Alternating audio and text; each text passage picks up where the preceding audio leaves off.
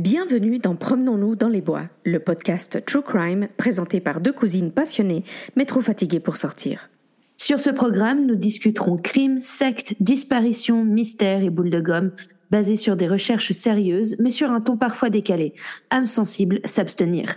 Suivez-nous sur Instagram à promenons-nous-du-bas podcast et sur toutes les plateformes où vous écoutez vos podcasts préférés. Alors rejoignez-nous chaque mardi pour un nouvel épisode. Salut à tous, salut Tam. Coucou, bonjour les loulous, salut Gabi. Comment, vas-tu? Écoute, tout à fait bien. Non, pardon. Chips. Double chips. Double chips. Euh, bah, écoute, ça va bien moi aussi. Je suis contente du, de l'épisode d'aujourd'hui, comme d'habitude, et contente euh, de pouvoir enregistrer un nouvel épisode pour nos loulous auditeurs. Et oui, et oui, on continue sur notre série qu'on vous avait déjà présentée il y a quelque temps en enregistrant un épisode Japon. Euh, c'est-à-dire qu'on prend des pays ou des zones géographiques, comme c'est le cas aujourd'hui, et on, chacune d'entre nous choisit une histoire, une affaire dans ce pays ou dans cette zone géographique. Peu importe le thème, en revanche. Exactement, Tant que ça s'est passé être... dans la zone géographique prédéfinie. Ça peut être un meurtre, ça peut être une disparition, ça peut être un accident mystérieux qui n'est pas très accidentel, etc. Et donc, euh, bah, vous avez vu, aujourd'hui, on vous parle de la Scandinavie. Voilà. Alors, Alors qu'est-ce euh, la Scandinavie, euh, Gaby? Oui, parce que il, il s'avère que beaucoup de gens pensent oh la Scandinavie, c'est les pays du Nord, bien sûr, là où il fait froid, euh, là où il fait moins 40 en ce moment. Eh bien non, pas du tout. Euh, enfin, pas tout à fait. En vrai, c'est l'Espagne, l'Italie. Non, je... non, non, L'Afrique du Sud. Bingo. Je déconne. Non, il s'agit tout simplement des trois monarchies scandinaves. Donc, quand on dit la Scandinavie, on parle du Danemark, de la Norvège et de la Suède uniquement. La Finlande ne fait pas partie de la Scandinavie. Euh, qu'on m'a euh, dit euh, aujourd'hui, euh, mais pourquoi t'as pas fait l'histoire finlandaise de, je sais plus quoi? J'ai dit, ah, non, ce n'est pas la Scandinavie. Donc, voilà.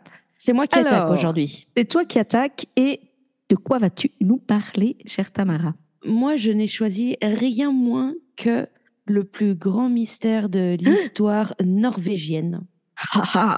je vais vous parler de la femme d'Isdal. Alors, D apostrophe I-S-D-A-L. Euh, ok. Voilà. C'est pas, c'est pas genre l'inconnu d'Isdal, on va dire, mais c'est vrai qu'en anglais, c'est de, de, de Isdal Woman. Voilà. D'accord. Parce qu'effectivement, les circonstances de son décès sont plus qu'étranges et son identité est à ce jour encore inconnue. Ouh, on aime bien.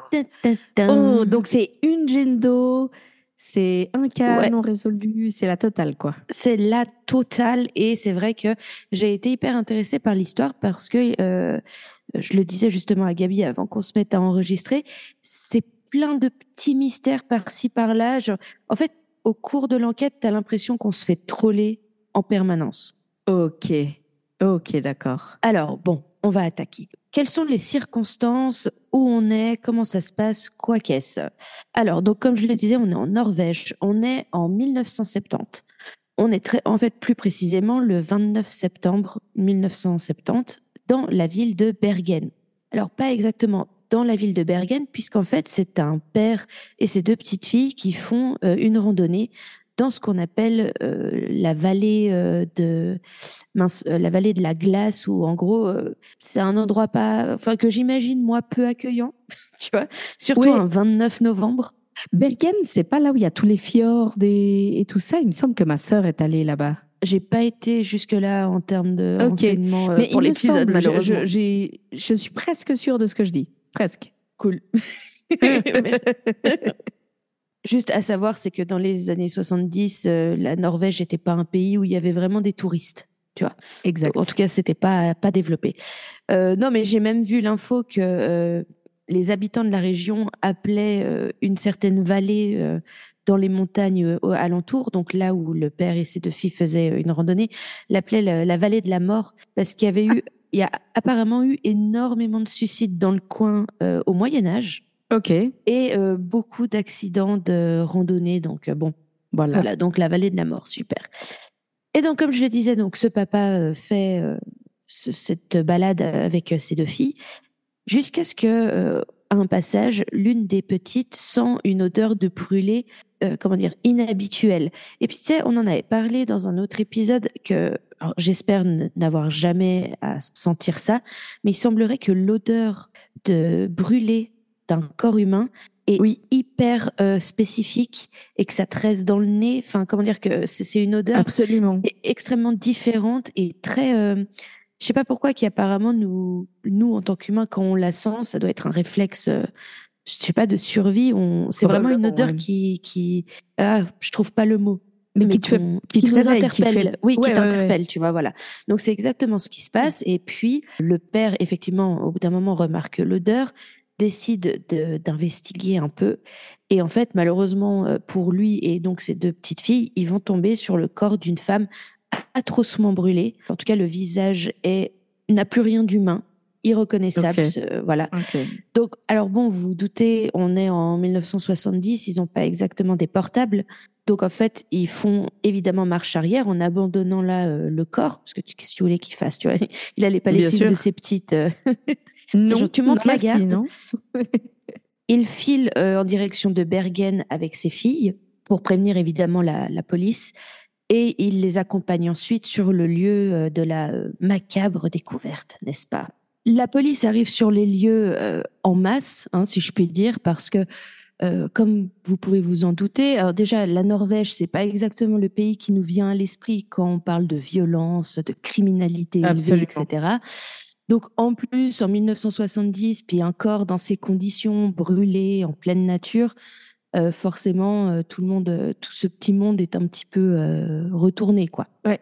Donc, ils arrivent sur place, ils vont constater quoi? Ils vont constater que elle est donc sur le dos, elle est gravement brûlée. Enfin, comme je- le visage est effectivement n'a plus rien d'humain. Enfin, il n'y a plus de visage. En fait, soyons très honnêtes, c'est impossible de, de reconnaître potentiellement quelqu'un.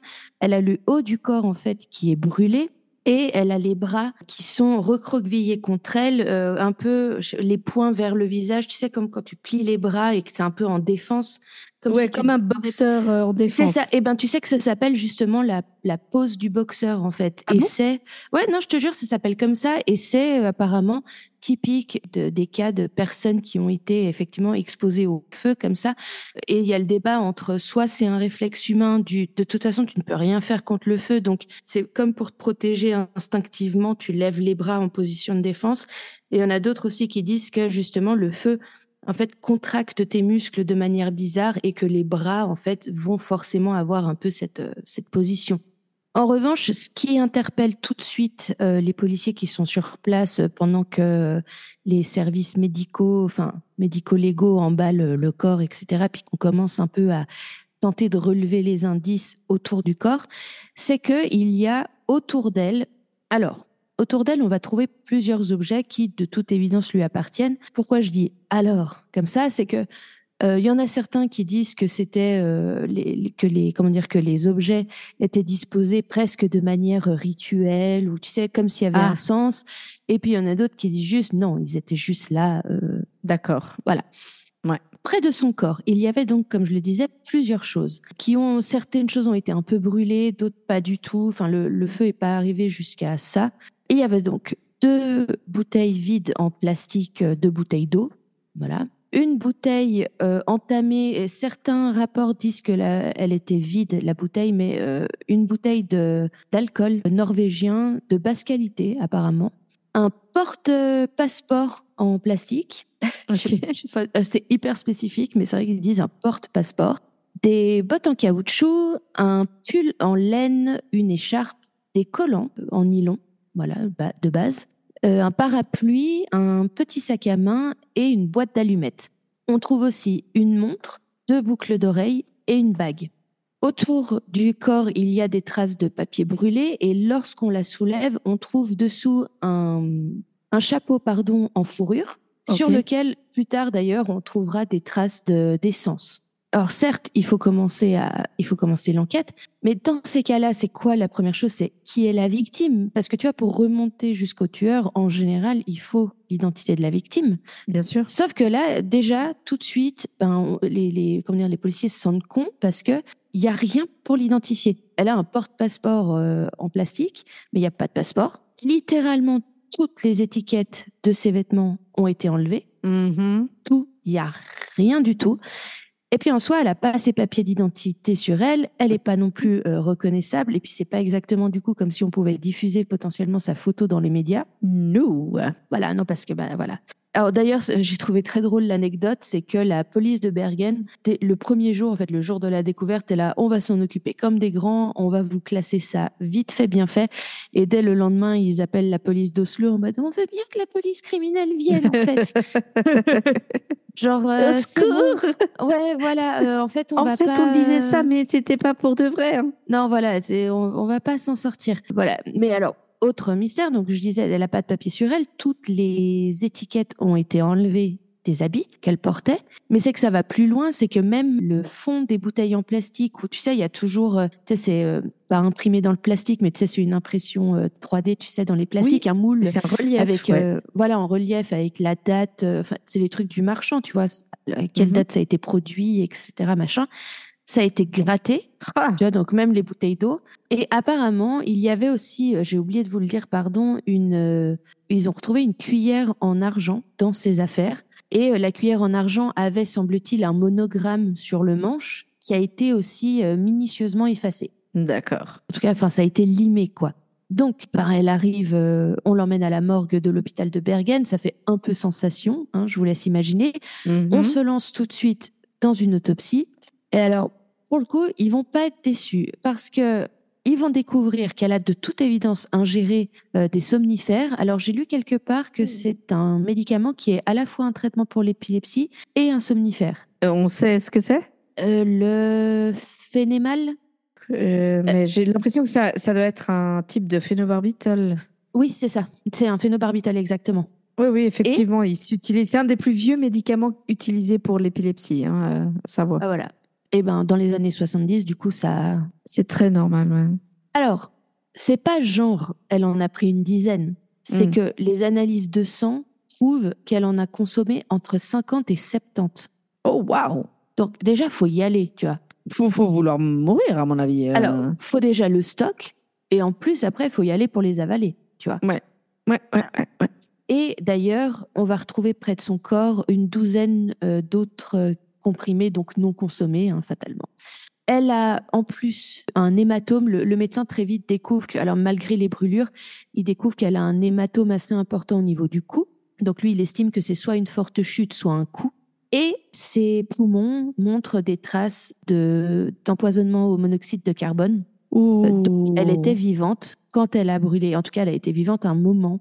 Euh, Oh là là, quelle horreur, mon Dieu. voilà, une partie du temps où elle a brûlé, elle était en vie. Donc déjà, euh, c'est- tu vois, c'est bizarre. Pourquoi Mm. Alors, parce qu'au début, on se dit potentiellement un suicide, mais on va en reparler. Ok. Ses dents ont euh, des particularités. J'en reparlerai juste un petit peu plus tard dans une des théories. Sachez juste que au moment de l'autopsie, on lui retire la mâchoire du bas, qui de toute façon n'était plus vraiment accrochée au crâne à cause de, de l'effet du feu. Mais on, on lui retire tout ça et on prend des moulures euh, de ses dents. Et elle avait notamment, comme on dit, tu sais, les dents du bonheur, les dents écartées Ouais. euh, à la Madonna là devant. Donc voilà, ça déjà, c'est pour l'autopsie qui finalement amène plus de questions que de réponses. Au niveau de l'autopsie, ils savent pas trop. Ils estiment que c'est difficile d'estimer l'âge de quelqu'un. Euh, surtout, d'autant plus que les années 70, je le rappelle, c'était il y a 50 ans. Donc Ouais. on n'avait absolument pas les mêmes techniques. Euh, c'est pas non plus un médecin qui est habitué à ce genre d'autopsie. Je sais pas dans quelle mesure c'est peut-être un médecin d'Oslo qui a procédé à l'autopsie, mais dans tous les cas, voilà, ça reste des, des cas un peu exceptionnels. Donc ils estiment qu'elle a entre euh, ouais euh, entre 25 et 30 ans. À partir de là, la police, elle euh, se dit que il faut trouver euh, l'identité de la victime. Que ce Oui. soit un suicide ou un meurtre, dans tous les cas, il faut savoir qui a été tué. Ça aide euh, en général à remonter la piste. Et puis en fait, les trois premiers jours, ils sont complètement perdus. Parce que en fait, j'ai lu, il y a, euh, ou j'ai entendu un podcast, il y a quelqu'un qui disait que la police, n'étant pas habituée à ce genre d'affaires, n'a pas du tout voulu faire appel euh, aux médias pour faire un appel à témoins. D'accord. Parce que en fait, c'était pas dans les mœurs et puis ils trouvaient ça un peu glauque de faire un appel à Mhm. témoins. Ils ont préféré essayer de chercher tout seul. Sauf que ben au début, euh, paumé total quoi. Parce que ben parce Ouais. qu'il y avait rien à rien à chercher. Et là, petit euh, rebondissement. Trois jours après la découverte du corps, il y a deux valises qui étaient consignées à la gare de Bergen qui sont retrouvées. Alors, je ne sais pas comment ça se passait à l'époque où il y avait encore des casiers dans les gares ou les trucs comme ça, mais euh, tu payais peut-être pour un certain temps ou je sais, de temps en temps, ils vidaient les lockers. J'ai pas de détails, en fait. Moi, c'est un détail qui m'intrigue, c'est comment elles étaient dans un casier, en fait, ces, ces Mhm. valises. Elles étaient consignées. Qui a eu l'idée d'ouvrir la consigne ou de dire, tiens, ces deux valises, tu vois, je sais Ouais. pas pourquoi. Mais donc, deux valises sont retrouvées et tout de suite, ils se disent, c'est forcément à elle parce que toute cette affaire est trop bizarre. Et à nouveau, il n'y avait pas de touristes à l'époque. Donc, si tu Mhm. veux, deux Mhm. valises abandonnées, c'était trop bizarre et surtout, c'était lié aux circonstances bizarres du décès de cette dame, en fait.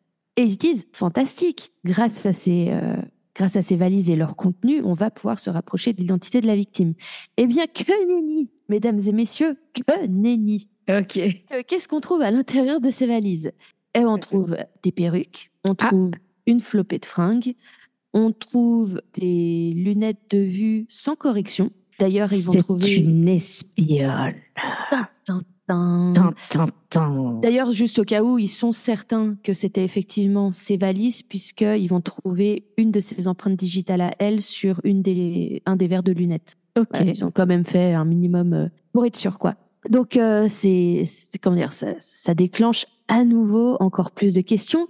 Il y a de l'argent dans plusieurs euh, devises différentes. Il y a des francs suisses, il y a des francs belges à l'époque, euh, il y a des couronnes euh, suédoises, il y a de la monnaie norvégienne. Tout, mais toutes les étiquettes et numéros de série de tous les objets contenus à l'intérieur ont été grattés, euh, effacés, coupés. C'est-à-dire que même la brosse à cheveux qui avait peut-être un monogramme, ça a été gratté. Euh, On Mhm. trouve une crème pour euh, l'eczéma. Ben, le, le tube, tu sais, sur le tube, il y a, je sais pas si déjà à l'époque il y avait un code barre, mais en tout cas tout ce qui pourrait permettre une identification même de tout est gratté. Mhm. Et ils vont trouver également un bloc-notes avec euh, plusieurs inscriptions. En fait, un genre de code. Pas mal de voilà. Donc en, en plus, il y a vraiment ce, ce mystère. Euh, en fait, ils vont trouver ouais plein de choses écrites dans ce bloc-notes. Clairement, elle prenait des notes, mais c'est crypté en gros. Enfin, elle utilisait un code pour euh, prendre ses sûr. prendre ses notes. Et apparemment, en plus, elle aimait ben se déguiser quoi. À ce moment-là, une fois, après avoir, euh, si tu veux, étudié le contenu des valises, les policiers ils sont obligés de se rendre à l'évidence. Ils ont rien. Ils ont rien de rien de rien. Donc ils font enfin appel au public via les médias euh, pour demander est-ce que euh, il y a une femme euh, pas mystérieuse mais euh, est-ce que vous vous rappelez de quelque chose d'inhabituel ces derniers jours en fait? Tu vois, c'est genre Ouais, ouais, ouais. aidez- aidez-nous please. Et grâce à ça, il y a un jeune homme, du, en fait, le fils de propriétaire d'un magasin de chaussures dans une ville qui est située à 200 km de là, qui se rappelle très bien, lui c'est un petit jeune, il a 20, 22 ans, il se rappelle très bien d'une femme qui est venue trois semaines plus tôt acheter des bottes en caoutchouc bleu, donc les mêmes bottes euh, retrouvées sur la scène de crime. Il donne une description assez précise de la, de la jeune femme parce que euh, taille moyenne, il l'a trouvée plutôt jolie, euh, il a noté qu'elle avait de belles jambes. Tu vois, enfin, bon, c'est un jeune, il est. Mhm. Et surtout, il se rappelle qu'elle était super relou. Ok. Elle a posé mille questions sur toutes les chaussures qu'elle a essayées. euh, le genre qui pose des questions un peu chiantes était là, mais vas-y, achète-la ta paire de bottes en caoutchouc. Elle parlait pas très bien anglais, parce Ok. que en tout cas, elle s'exprimait pas en norvégien. Elle parlait anglais, selon lui, pas très bien. Elle était habillée de manière provocante. euh, et apparemment, il a fait la remarque, ouais, c'était un peu genre de la mode italienne, quoi. Donc vulgaire, en gros, tu vois. Bah, vulgaire, j'imagine, tu vois. euh, que, enfin, j'imagine que pour eux, dans les années 70, t'sais, en Norvège, ça rigole pas. Ouais, peut-être. Peut-être, sais pas, mais tu effectivement. sais, pays nordique va savoir. Ouais. Je sais pas ce qu'il appelait vulgaire un 29 novembre. euh, Enfin, en l'occurrence, c'était début novembre quand il- elle a acheté ses, ses bottes. Donc voilà, déjà, première. euh, En fait, la description qu'il en fait colle à ce qu'on arrive à deviner de, de ce cadavre qui est à la morgue. Il se rappelle aussi qu'elle a une odeur bizarre. Et en fait, ouais, mais alors attends, c'est pas. C'est bizarre sans être bizarre, tu vas voir. Ok. Parce qu'en fait, il y a plusieurs personnes qui vont, sans se connaître, hein, des personnes qui se connaissent pas, de partout en fait, un peu en Norvège, qui vont appeler en disant, moi j'ai croisé une femme un peu bizarre, elle parlait telle ou telle langue, et puis elle sentait un peu bizarre. Et en fait, juste à part ça, il paraît que depuis ça a été identifié son odeur, c'est qu'elle sentait l'ail, qui à l'époque en Norvège était inconnu au bataillon. Ah. Donc elle se Ah. nourrissait d'ail éventuellement. Ouais, ou je sais pas, elle avait peur des vampires, elle en avait un collier, je n'en sais rien. Toujours est-il que c'est pour ça que personne n'arrivait à identifier l'odeur bizarre qu'elle avait. Ok. Ah ouais, euh, mais je savais pas. J'étais étonnée de découvrir, effectivement, apparemment, dans les années 1970, il n'y avait pas d'ail en Norvège. Genre, littéralement, personne ne savait ce que c'était. Et je suis là, mais les pauvres, dingue. les pauvres. Les pauvres, ils n'ont jamais Je mangé sais- le pesto, ils n'ont jamais mangé le. Bah ouais, je sais pas combien d'années il a fallu encore attendre avant qu'ils découvrent cette denrée magnifique qu'est l'ail. Ouais. Donc, à partir du témoignage du jeune homme, notamment euh, du magasin de chaussures, les policiers se disent bon, de toute évidence, elle avait l'air étrangère parce qu'elle parlait anglais, mais avec un accent que le jeune homme n'a pas su euh, identifier. Elle parlait pas bien anglais et clairement, elle comprenait pas le norvégien. Donc, c'était bah, quelqu'un de passage. Sais, puis alors, t'as vraiment genre une touriste. Genre, euh, apparemment, c'était vraiment genre, mais qu'est-ce que quelqu'un viendrait foutre ici, tu vois? C'était un peu ça Ok. ça les mène en fait sur la piste de bah, de demander aux hôtels autour du magasin de chaussures déjà dans un premier temps. Et en fait, littéralement, genre l'hôtel en face, elle s'était effectivement inscrite là en disant venir de Belgique. Le réceptionniste décrit une femme qui correspond à la personne qui est, qui est décédée, euh, longs cheveux, noirs, une peau un peu bronzée, très féminine dans l'apparence, c'est-à-dire apparemment des, de belles hanches, euh, qui parlait pas très bien anglais, et qui portait les fameuses euh, bottes bleues. Et donc la police se dit bah Banco, c'est bon, on a trouvé. euh, elle est enregistrée, elle s'est enregistrée donc à l'époque dans cet hôtel sous le nom de Finella Lorque, à nouveau en disant venir de Belgique. Eh ben, emballé, c'est pesé, ça y est, on a trouvé. euh, Peut-être que ça va aider à résoudre tout ça. Mais en fait, non, parce que euh, très vite, les policiers évidemment contactent l'ambassade de Belgique, contactent les autorités.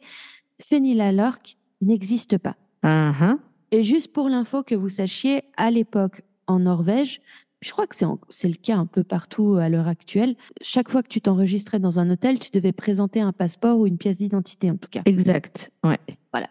Je crois que maintenant c'est commun, enfin c'est normal. Oui. Ils prennent Oui, une copie vraiment. de. Voilà. Donc, très vite, euh, il apparaît que c'était de toute évidence une fausse identité.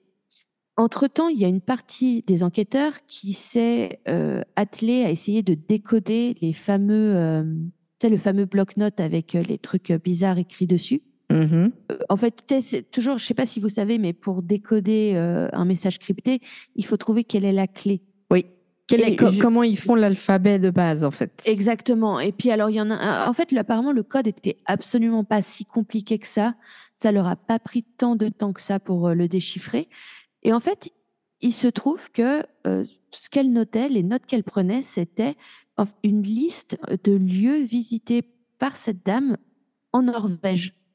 Et là, le- les policiers ont fait quand même un gros boulot, c'est-à-dire qu'ils se sont dit, bah, on a un échantillon euh, de son écriture, on va contacter tous les hôtels de tous les endroits qu'elle semble avoir visités pour à chaque fois retrouver son écriture quand elle s'est enregistrée, noter son nom, signé et tout ça. Donc gros travail quand même hein, d'aller faire Ouais. tous les registres de tous les hôtels à chaque fois de chaque ville. Ils vont finir par retrouver tous les hôtels et ils vont aussi découvrir qu'à chaque fois, elle a présenté un passeport différent. Eh oui. Donc Mhm. en tout, on dénombre neuf identités différentes. Et à chaque fois, c'est des noms franco-flamands. Tu vois, toujours ça, un peu, tu vois, genre, il y a Geneviève Lancier, Claudia Tielt, Vera Schlossneck, Claudia Nielsen, Alexia Zarna Mercher, Vera Jarl, Finella Lorch et Elisabeth Lenhoover. Ok. By the way, je sais pas comment, plus tard, ils ont découvert qu'elle avait également séjourné dans certains hôtels à Paris sous le nom de Vera Schlossneck. Toutes ces identités sont fausses, mais les passeports sont vrais. Donc, les noms sur les passeports ont été ajoutés après. Après, tu vois, euh, moi j'étais là, ouais, mais tu vois, c'était quoi la technologie pour la création des passeports à l'époque? C'est pas comme maintenant où tu as le truc biométrique et tout. Je sais pas à quel point c'était facile de faire un faux. Je pense que c'était plus facile qu'aujourd'hui, dans le sens où euh, tu, tu refaisais une page que tu collais exactement dessus, tu plastifiais. Je pense que ça passait, euh, je vais pas dire facilement, mais euh, si tu étais un bon graphiste, euh, tu savais le faire, quoi. Ouais, J'imagine. j'imagine. Et justement, je me rends pas compte à quel point tu devais être en mode Leonardo DiCaprio dans Catch Me If You Can. ça, j'en sais rien. À chaque fois, évidemment, la police a interrogé le personnel des différents hôtels. Et elle a très souvent marqué les esprits parce qu'elle était relou. Elle a refusé certaines chambres, elle trouvait que c'était pas assez bien.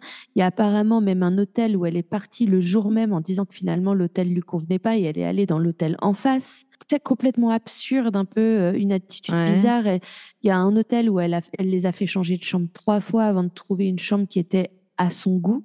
Elle s'est présentée plusieurs fois comme étant une antiquaire ou alors une vendeuse itinérante. Plusieurs personnes se rappellent l'avoir entendu parler en français. Elle fumait d'ailleurs des cigarettes françaises. Il y en a d'autres qui disent qu'elle avait un accent belge, mais à nouveau, à quel point est-ce que tu connais l'accent belge quand, je sais pas, enfin, à Mhm. moins d'être quelqu'un qui a voyagé, tu sais, tu vois, typiquement, moi, je connais pas l'accent norvégien. Euh, je sais pas à quel point une personne norvégienne peut connaître l'accent belge, tu vois, enfin. Ouais, Voilà. ouais, ouais. La toute dernière fois qu'elle a été vue, c'est le 23 novembre 1970, alors qu'elle quittait sa chambre de son hôtel à Bergen. Elle a payé son séjour en liquide et ensuite elle a pris un taxi en direction de la gare et on ne l'a plus jamais revue et d'ailleurs on n'a jamais retrouvé le conducteur du taxi. Et donc elle a été découverte le 29, donc presque euh, une semaine plus tard, quasiment. On découvre aussi que elle mangeait des choses assez euh, banales, du porridge avec du lait par exemple. Elle était supposée être belge, c'est ce qu'elle disait en tout cas, mais elle euh, remplissait toujours les registres de séjour des hôtels en allemand, alors toujours avec des données qui étaient fausses. Et en fait, elle, donnait des noms d'administration belges en allemand et en, en fait, on découvre que ce sont des administrations qui n'existent pas en Belgique, mais que certains noms, certains mots qu'elle prononçait font penser plutôt à des institutions en Allemagne de l'Est. Ouais. Toujours en parallèle de cette enquête menée par les policiers, euh, les médecins qui ont procédé à l'autopsie, je ne sais pas si vous vous rappelez, je disais, ils se sont intéressés à ses dents et à sa mâchoire. Oui. Parce qu'en fait, elle, est- elle était assez jeune, maximum 40 ans, de ce qui détermine, mais elle avait les dents dans un sale état. Elle a été réparée, comme on dit plein de fois. Elle avait des, je crois, au moins 14 couronnes en or. Mhm. Et d'après les médecins qui l'ont euh, donc euh, ausculté, c'est euh, du travail euh, dentaire qui est absolument pas fait dans les pays du Nord à l'époque. C'est plutôt, j'ai vu qu'on nommait l'Espagne ou Extrême-Orient, Europe centrale, potentiellement Amérique du Sud. Voilà. À part ça, en tout cas, ce qui s'était dit, tu vois, c'est comme on disait en Angleterre dans plein d'autres dossiers, ils se servent des dossiers euh, dentaires des fois pour identifier des personnes. En tout cas, là que je sache, ça n'a rien donné. En fait, une fois qu'ils ont toutes ces infos sans en avoir aucune, Mhm. la police est très frustrée. Bah, il y a de Et- quoi, je pense. Hein. Ouais. Sauf qu'il va se passer un truc con. Ils vont classer l'affaire en Oh, disant, carrément. en disant que c'est un suicide, que genre elle a pris tous ses barbituriques euh, de manière volontaire et que, je sais pas, déçue de pas mourir assez vite, elle s'est foutu le feu. Oui, bien sûr. Écoute, voilà. Donc à ce stade, en fait, le 5 février 1971, donc euh, euh, c'est deux mois et quelques jours après sa découverte, Mhm. donc très tôt finalement, elle est enterrée dans un euh, cimetière catholique à Bergen. Il y a euh, que les membres de la police qui ont enquêté sur l'affaire qui sont présents. Juste pour l'anecdote, elle est enterrée dans un cercueil en zinc qui donc ne se décompose pas avec le temps, justement pour préserver le peu qu'il reste d'elle le plus longtemps possible, au cas où dans le futur on puisse procéder à potentiellement une identification. En tout cas, c'est l'idée à l'époque quand elle est enterrée. Eh ben, ils ont pensé à tout. Hein. Ils ont même fait des photos de la cérémonie au cas où on retrouverait son identité et donc sa famille pour pouvoir partager ça avec eux. Maintenant, chère Gabi, parlons théorie. Ah, la partie que j'aime. La partie que j'aime. Alors, tu l'as euh, déjà évoqué. Est-ce une espionne? Bah, en fait, moi, j'aime beaucoup la théorie parce qu'évidemment, tu te doutes bien, un cas comme celui-ci, c'est parti à mort dans les théories du complot. Évidemment, mais c'est le cas parfait pour ça. Alors, on en a déjà parlé aussi dans d'autres épisodes. Il y a des personnes neurodivergentes qui supportent pas la moindre étiquette sur leurs fringues et tout. Mais là, ça allait tellement plus loin. C'est que tout a été gratté. Ils ont retrouvé aussi euh, une boîte de médicaments où vraiment, le, faut imaginer quelqu'un qui est venu détruire tout ce qui était possiblement identifiable pour même pas savoir où la boîte a été achetée, ni quel médecin Exact. l'avait prescrite. Et je rappelle, ce sont des médicaments sous prescription. C'est pas genre tu rentrais euh, à la pharmacie et t'allais te choper euh, c'est, euh, ce phénobarbital là, tu vois. Ouais, ouais, ouais. En revanche, tu vois, il y a plein de choses. euh, la plupart des gens l'affirment et d'après les, ce qu'on a retrouvé sur elle, chaque fois qu'elle s'est montrée, en tout cas en Norvège, typiquement, elle n'avait pas de perruque, par exemple. C'était vraiment ses cheveux noirs à elle, etc. Et en fait, il y a plein de gens qui disent à juste titre, elle s'est fait remarquer. Ouais. Elle n'était pas en mode euh, je fais attention à être discrète, etc. Elle s'est fait remarquer, elle a volontiers discuté avec plein de gens elle a, tu vois, tous les vendeurs et tous les réceptionnistes se rappellent d'elle parce qu'elle les a fait chier et qu'elle a posé mille questions et qu'elle parlait euh, un peu bizarrement. Puis elle s'en fichait de manger toute seule, mais euh, il y en a qui disent ouais, chaque fois qu'elle rentrait dans une pièce, on la remarquait parce qu'en plus elle était plutôt jolie femme.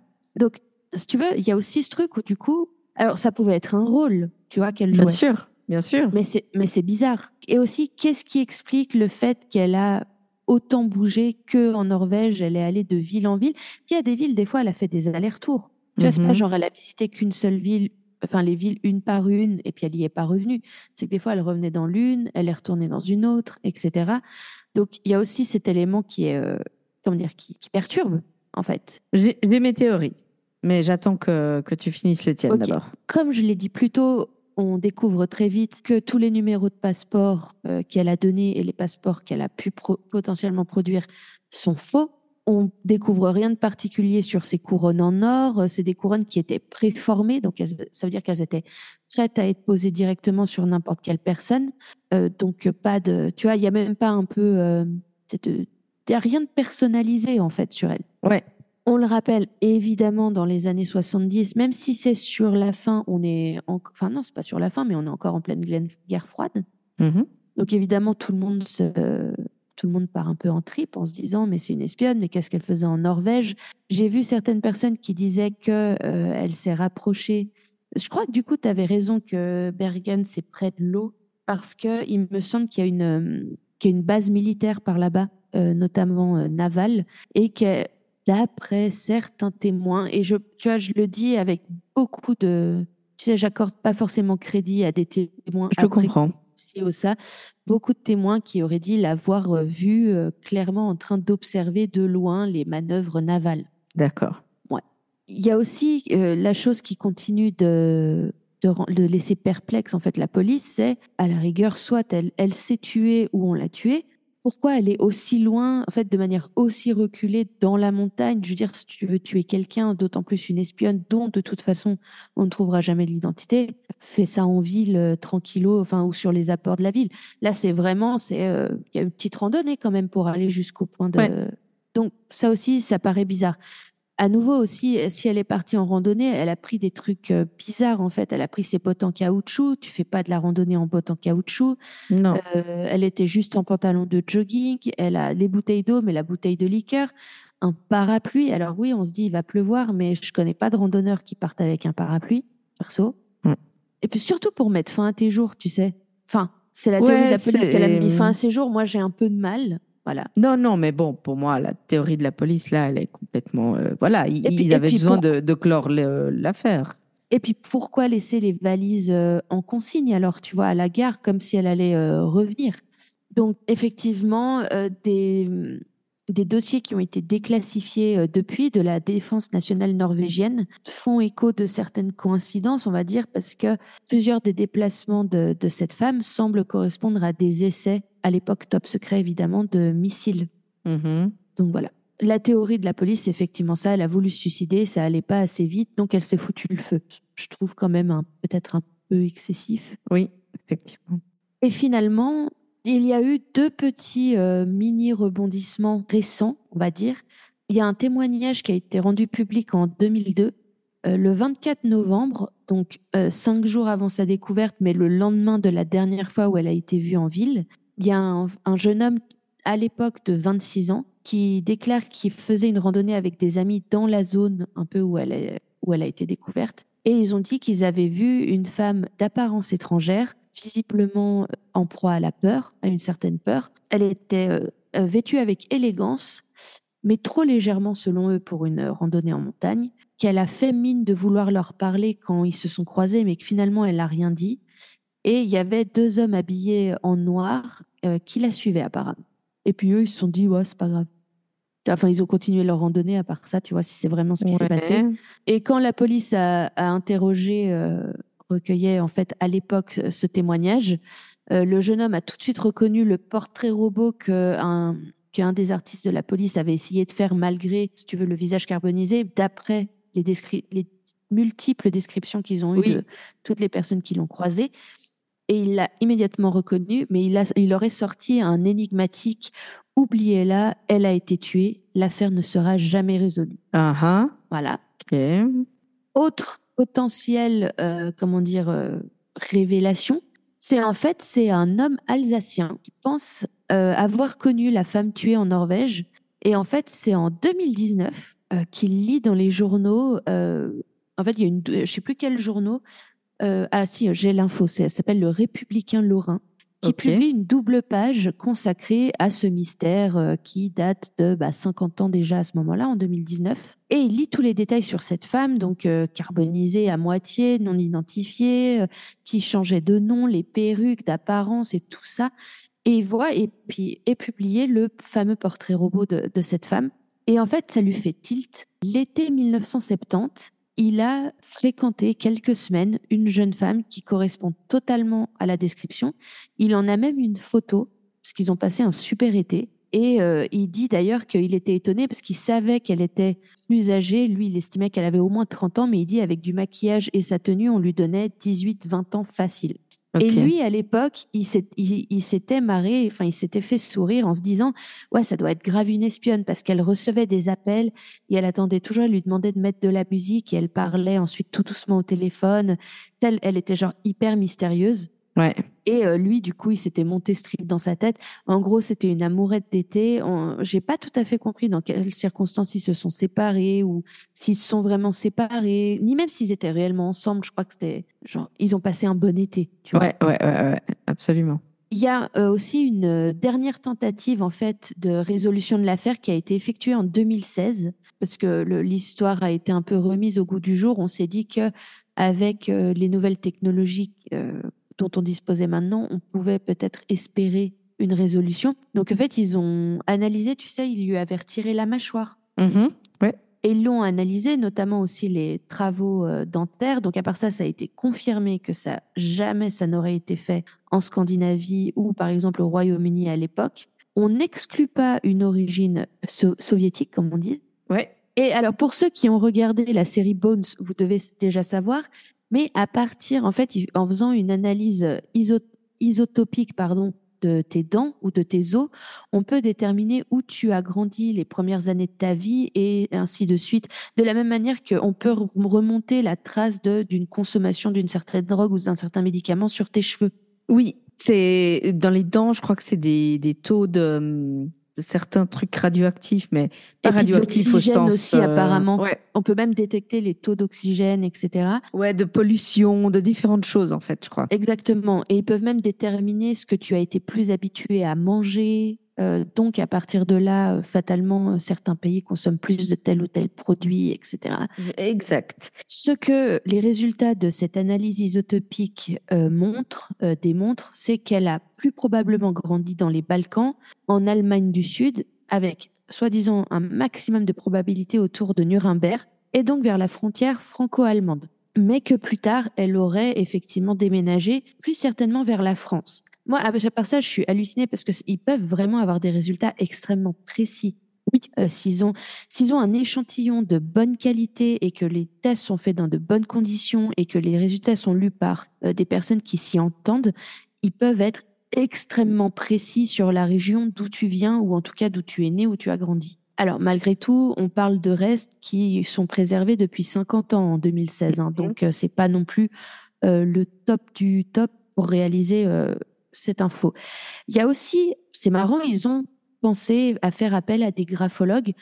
À nouveau, on le répète, la graphologie, aussi fascinante que soit cette discipline, elle n'est pas forcément extrêmement bien reconnue parce que pour mmh beaucoup, ça, ça paraît aléatoire. En revanche, euh, les graphologues qui ont été interrogés, sans évidemment pouvoir euh, se prononcer sur une éventuelle identité de la personne, ont trouvé, grâce à tout ce qu'elle avait rédigé, qu'elle avait apparemment une façon, en fait, typiquement euh, francophone, française ou belge, de uh-huh. rédiger certaines lettres, en fait, qui, qui correspondent avec la façon dont on nous apprend dans les écoles françaises ou belges à écrire. Ok. Donc finalement, ce qui correspond avec ce qu'ils ont retrouvé, premières années de sa vie, très certainement en Allemagne, puis déménagement plus tard en France ou en Belgique, plutôt la France, d'après les analyses.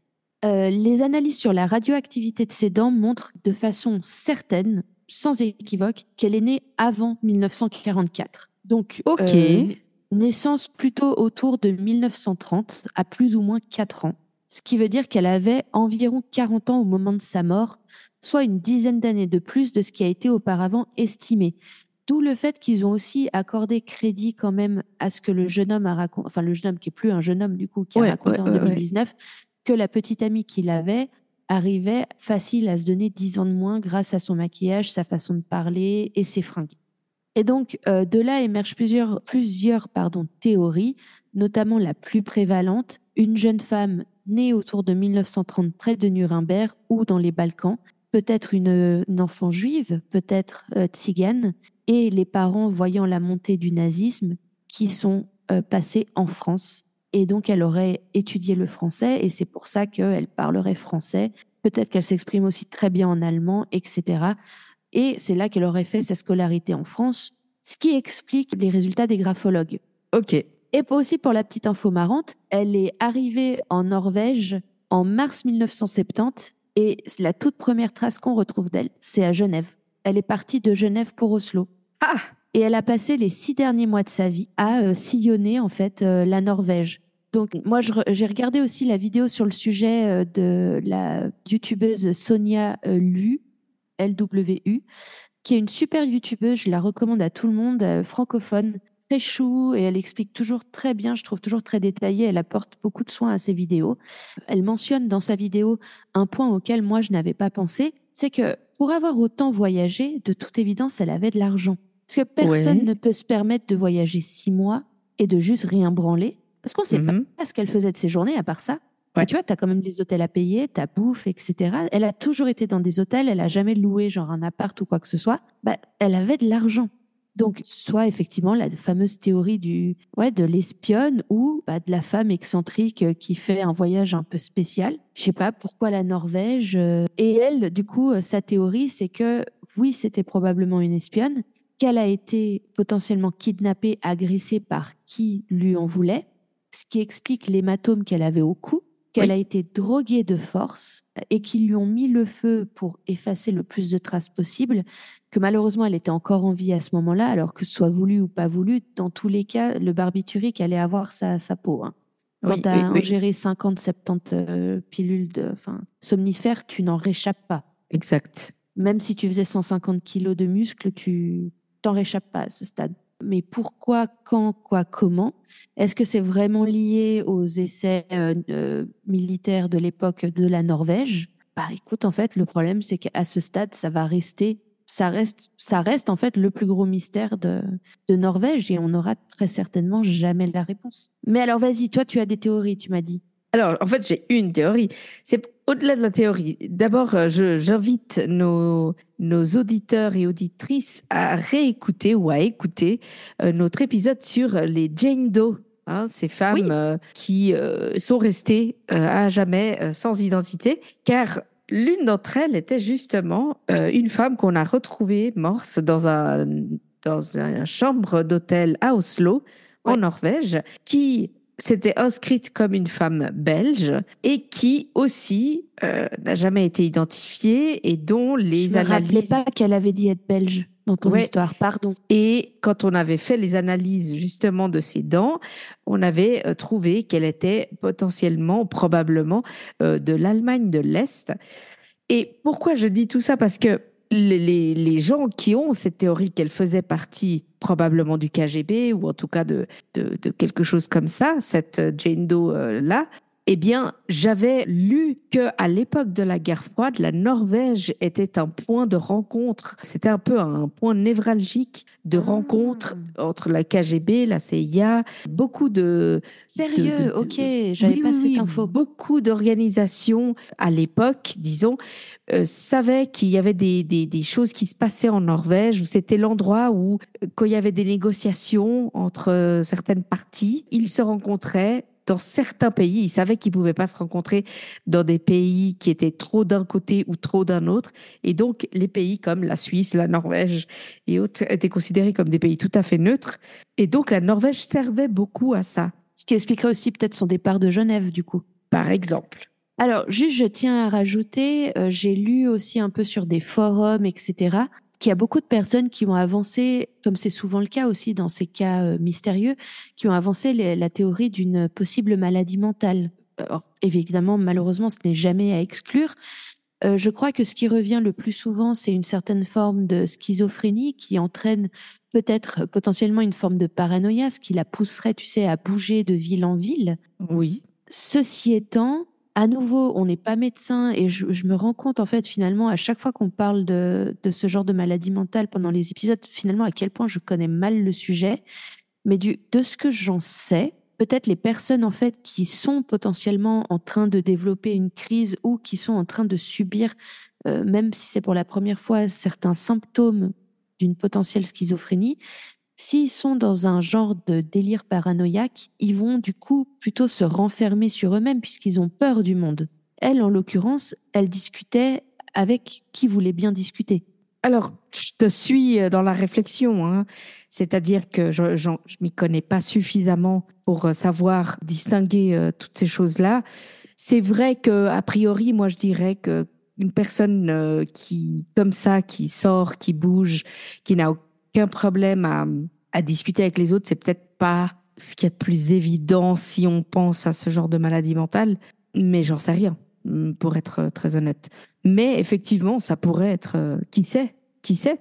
Est-ce qu'ensuite, ce serait pas quelque chose qui est identifié, ou en tout cas aujourd'hui, qui pourrait être identifié dans une étude ADN ou, ou autre? Je ne sais, pas, si ça peut aller jusque-là et je ne sais pas dans quelle mesure ils ont assez d'ADN alors, à moins de l'exhumer. J'ai dit hein. ADN, mais en réalité, je parle plutôt de, de tu sais, quand tu prends de, de, du sang ou de la chair, etc., puis tu analyses tout ce qu'il y a dedans, tu peux aussi, aujourd'hui, hein, je dis bien aujourd'hui, mmh. tu peux retrouver euh, certains problèmes, certaines protéines aussi qui sont euh, effectivement directement liées à certaines, entre guillemets, malfonctions. Euh, exact, ou alors certains problèmes du système nerveux aussi qui peuvent mmh être retrouvés. Euh, C'est vrai dans différentes parties.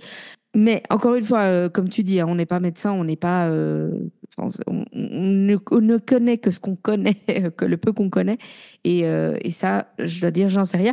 Mais moi, alors, je suis plutôt pour, à l'époque, surtout au vu de l'époque, en fait. Mm-hmm. Je suis assez pour l'idée de d'une femme qui travaillait pour une quelconque organisation ou un quelconque gouvernement, et parce qu'effectivement, il faut de l'argent pour bouger comme ça, sauf si tout tout est payé le fait que toutes ces, tous ces habits soient sans étiquette. Et puis, alors, sans étiquette, moi, et j'en parlais justement dans le cas des Jane Doe, ben, moi, je, elle me dérange beaucoup. Alors, euh, je, a priori, je ne crois pas être neurodivergente, mais en tout cas, je, je, je suis très sensible. Euh, oui, mais tu vois, moi, par exemple, j'enlève pas euh, l'étiquette de mon manteau, par exemple, parce qu'elle me touche pas directement. Moi, à partir du moment où touche, je l'enlève. Oui, moi, j'enlève les étiquettes qui touchent ma peau, qui sont chiantes ou tout ça. Mais elle, c'était vraiment genre c'était tout. À nouveau, pas que les fringues. Exactement. Et c'est ça qui est particulier. Le, truc des bouteilles, euh, de gratter tous les, toutes les indications de par où t'es passé, où tu as acheté quoi, ça, c'est assez, j'ai envie de dire. Même sa crème pour l'eczéma, enfin, tu vois. Ouais, c'est très, très particulier. Hein. Je, mm-hmm. personnellement, je sais pas si j'aurais énormément de doutes à qualifier euh, cette personne de, de, oui, comme travaillant pour un organisme secret ou, en tout cas avec des missions secrètes. Tu vois, comme quoi on en a appris plus sur elle grâce aux analyses récentes, euh, grâce ah à la technologie moderne. On en sait énormément plus sur elle. Tu sais, pas au niveau moléculaire presque, mais tu sais, le fait que justement l'analyse des isotopes, ses temps, etc., les os qu'ils ont retrouvés, mais on ne sait toujours pas qui elle était, tu vois. Bah oui. Et c'est ce truc du euh, on est peu de choses. Alors maintenant, je me doute bien que c'est beaucoup plus compliqué, ne serait-ce que parce qu'il y a euh, diverses caméras, qu'on euh, ne voyage plus aussi facilement non plus, euh, mmh. sans soit quelque chose de valable. Rien que le fait que maintenant nos passeports aient euh, tous euh, ce- cet arsenal biométrique euh, euh, qui peut être scanné, reconnu, etc. Alors, je sais que les faussaires existent toujours et qui sont toujours aussi créatifs. Je, me doute bien que de nombreuses personnes se baladent parmi nous avec des faux, Mhm. mais je sais pas, on est peu de choses. Voilà, tu vois, c'est un peu le truc du finalement, elle est là. Elle est là, mais elle est pas là. c'est l'inconnu de Schrödinger, tu vois. je sais pas, elle est- je sais pas comment Ouais. dire. Ouais, elle, euh, c'est comme si euh, finalement elle avait jamais existé. Il n'y a pas de, on sait pas. Ouais. Donc voilà. C'était Eh ben. donc euh, l'inconnu de Isdal euh, en Norvège. Bah, écoute, c'était vraiment très intéressant. Et c'est marrant que ça, ça vienne un peu, pas recouper, mais que- qu'il y ait des points communs avec un ancien cas qu'on est, on a euh, euh, Oui, abordé. tout à fait. Eh bien, bravo, merci beaucoup. Donc euh, au Tamara. final, c'est quoi euh, la Norvège ni d'espions en fait? Ben, en fait, c'était un euh, truc la Norvège. avait. Oui, exactement. Euh, on en avait parlé justement dans l'épisode Jane Doe, qui était que euh, il y a énormément de, enfin énormément, non, mais il y a plusieurs cas de John Doe ou Jane Doe, donc des, des hommes et des femmes qu'on n'a jamais identifiés, retrouvés en Norvège et dans toute la période de la guerre froide à chaque fois. Et toi, que nous racontes-tu aujourd'hui, Gabi? Eh bien, moi, je vais vous parler de l'affaire Emily Meng. Alors, c'est une affaire Émilie a... Meng. Emily Meng. C'est une affaire qui a secoué le Danemark euh, très récemment. Ça s'est passé en 2016. Ah oui, c'est récent. C'est très récent. Et vraiment, ça a secoué le Danemark euh, dans, dans, dans son cœur, dans son âme, euh, euh, au plus profond. Parce que ce qui s'est passé, s'est passé dans des petits villages. Et Ah ah. Danemark, c'est c'est une population qui, jusqu'à il y a très peu, pensait que bah, si tu es loin des grandes villes, tout le monde se connaît, il se passe jamais rien, ils n'ont pas une criminalité de ouf, tu vois, c'est plutôt sympa. Et en plus, Et donc, en, je- en Scandinavie, en plus, c'est des. Alors, à nouveau, ma, mon expression favorite, détrompe-moi si je me trompe. Exact. on se rend pas compte, mais ce sont souvent des pays immenses avec peu d'habitants. Euh, donc, il y a aussi euh, énormément d'endroits, euh, des, des no man's land. Donc, Ouais. quand les humains se regroupent par petits villages, etc., il y a effectivement plus un sens de communauté qui s'installe, quoi. Parce que tu n'as rien Exact. autour. C'est ça, c'est absolument ça. Donc moi, je vais vous parler d'Emily Meng. Qui est Emily Meng? Elle est née le 31 juillet 1998, donc très très jeune. hein. Je tiens à préciser, je ne sais pas comment on prononce le nom des villes et des villages, donc je prie d'excuser d'avance euh, mon Euh, tu remarqueras accent. que moi, je vous ai pas fait la liste des différentes villes qu'elle a fréquentées, histoire de pas euh, de, de pas de pas écorcher les noms. euh. Elle est née et elle grandit à Corseur, Corsor, Corseur, avec sa mère, initialement son père, mais ses parents divorcent assez vite. Sa mère va s'installer avec euh, Jasper, qui est son beau-père. Mhm. Elle s'entend très bien avec son père. Je tiens à dire que contrairement à d'autres histoires qu'on a pu euh, raconter, toi et moi, elle voit son père régulièrement. Elle a une très bonne relation. Elle a une très bonne relation avec son beau-père aussi. euh, Pas de soucis à ce niveau-là. Sa mère Elena et son beau-père Jasper auront deux enfants euh, ensemble, euh, une fille et un garçon. Elle est, euh, Émilie sera enchantée, mais vraiment, elle adore, euh, elle adore être une grande sœur pour le coup, euh, vraiment. Donc, a elle vit un divorce plutôt réussi, quoi. oui, enfin, de ce qu'on peut dire, en tout cas, oui. Donc, c'est une, une jeune fille, euh, tout ce qu'il y a de plus normal, moderne, hein, vraiment, euh, enfin, une ado de, euh, comme on peut en voir tant. Mhm. Elle est studieuse, elle est sympathique. Euh, sa meilleure amie, qui sera interviewée euh, peu de temps après les faits, euh, dira que Émilie est une fille gentille, plutôt gaie, plutôt sympathique, mais surtout qu'elle est euh, très généreuse et d'une loyauté farouche. Elle fait tout ce qu'il faut pour ses amis, pour les gens qu'elle aime. Donc, on est en juillet 2016 et Émilie et ses, ses copains et copines sont en train de fêter euh, le fait, la fin des examens de scolaires.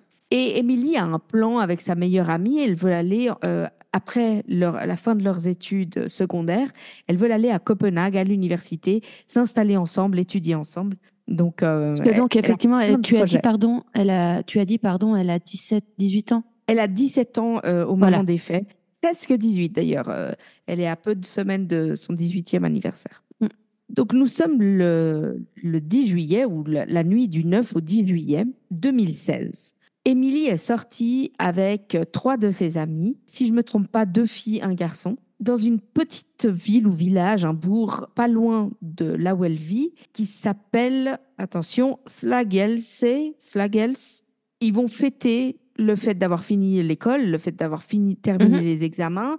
Ils sortent, euh, ils sont tout contents, ils font la fête. Rien d'incroyable, hein, ils sont ni bourrés, finis, ni rien. Tout à fait, euh, tout ce qu'il y a de plus normal. Ils finissent d'ailleurs au McDo euh, de la ville.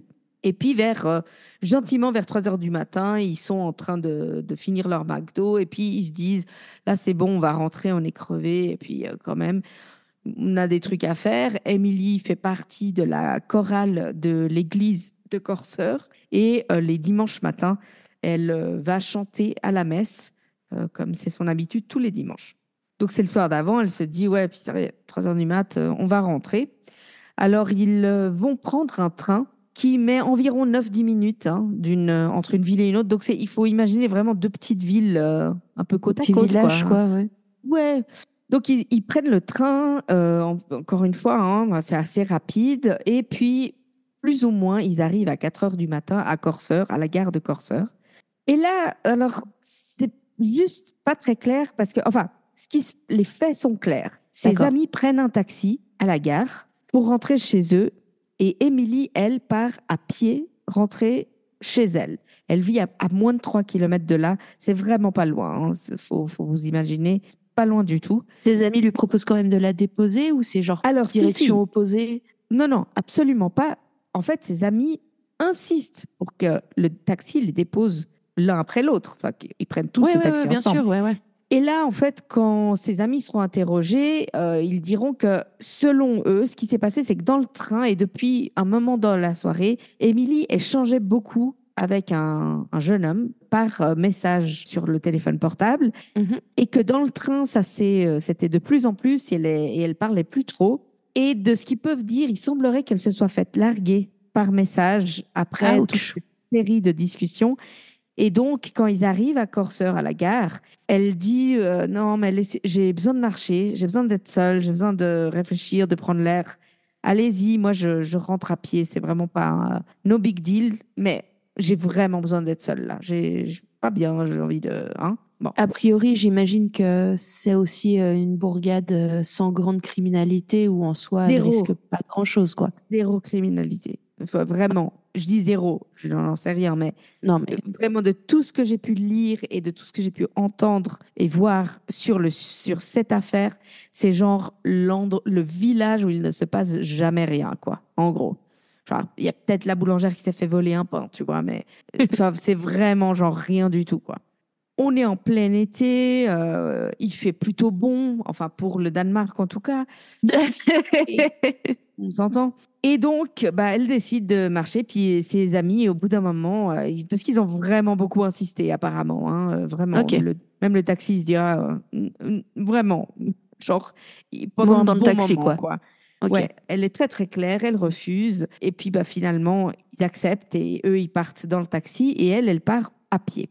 Sa mère, Elena, se réveille ce matin, le matin du dimanche, enfin le matin du, du, du 10 juillet, et puis elle voit qu'Elena n'est pas rentrée. En tout cas, elle, sa fille n'est pas à la maison. Mais son lit n'est pas défait. euh, c'est comme si elle avait euh, pas passé la nuit là. Ça, Elle ça, est c'est un- détail qui me fait rire parce que moi, je suis une sauvage, je fais pas mon lit le matin.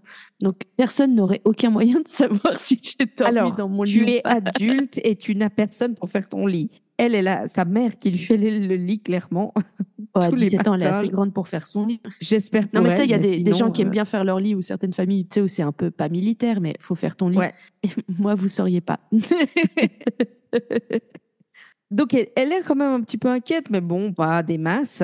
Alors, elle, euh, alors, j'ai pas compris si elle appelle l'église ou si elle se rend à l'église pour voir si sa fille y est, vu qu'elle doit être à 9h30 à la chorale Ah pour euh, se préparer à la messe du matin à chanter. Alors, parce que j'ai vu un truc qui dit qu'elle a- téléphone et dans d'autres, c'était marqué qu'elle se rend à l'église. Donc, je suis pas très, très claire si c'est l'un ou l'autre. Quoi qu'il en soit, on lui précise que non, Émilie n'est pas là, elle n'est pas arrivée. Et là, Elena, la mère, donc, elle sait que c'est que quelque chose s'est passé. Bien sûr. Parce que Émilie peut faire plein de bêtises. Hein. C'est c'est une adolescente. on- elle sait très bien comment c'est. Bien sûr. Mais elle, est, elle a vraiment été élevée à se tenir à ses engagements et à être très respectueuse de ses responsabilités. Donc, elle, s'il s'était passé quelque chose qui l'empêchait de venir, elle aurait téléphoné. Ou au moins envoyer un message, parce que là, elle a, elle a un smartphone, on est en 2016. euh, Exactement. Et puis, si c'est pas à sa mère euh, pour une raison ou une autre, elle l'aurait fait à la chorale, à quelqu'un de la chorale, pour prévenir qu'elle n'allait pas être là, en fait. Ouais. Et donc, là, elle va tout de suite à la police. Enfin, elle repasse par chez elle quand même au cas où, mais elle repart direct à la police et elle dit euh, je, ma- il s'est passé quelque chose, ma fille n'est pas là, euh, elle n'est pas rentrée hier soir. Bref. Et la police, là, ils merdent grave parce qu'évidemment, ils disent ce que la police dit toujours dans ces cas-là quand c'est une adolescente. Madame, votre fille a probablement fugué. Attendez un peu chez vous tranquillement, vous allez voir. Elle va, euh, elle va regretter ce qu'elle a fait et elle va rentrer toute seule. Ne vous inquiétez pas. Et c'est vraiment trop dommage parce que pour le coup, euh, dans plein d'autres dossiers, euh, même qu'on a traités, même les parents parfois attendent beaucoup trop longtemps. Ouais. Et là, en l'occurrence, elle y va dès son réveil, dès qu'elle constate, enfin presque dès son réveil, tu vois ce que je veux dire?